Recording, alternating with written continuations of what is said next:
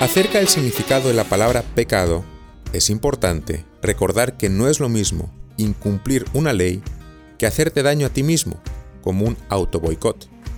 En muchas religiones teístas, el pecado es concebido sencillamente como una acción o pensamiento que se opone a la voluntad de Dios o de los preceptos que de esa voluntad se derivan.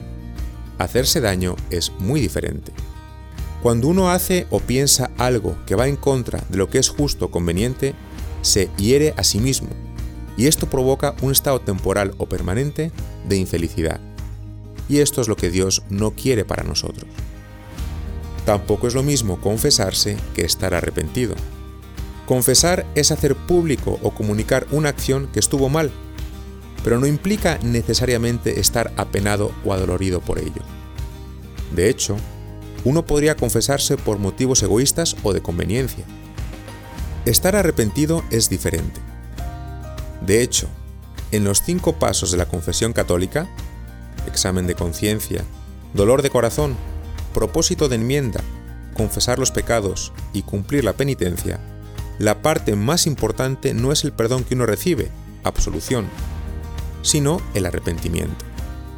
Por más que te confieses, si no estás arrepentido, de poco te va a servir de cara al futuro para un cambio de vida. Por todo ello, pregúntate, en la Iglesia Católica, ¿el pecado se entiende como una transgresión de la ley o como una acción de autoboicot?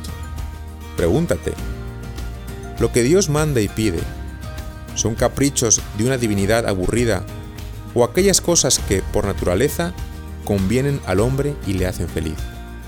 Pregúntate, si no te duele el hacerte daño a ti mismo o haberlo hecho a los demás, ¿tiene sentido confesarse? Y pregúntate también, si la parte más importante es el arrepentimiento, ¿para qué sirve ir a confesarse con un sacerdote?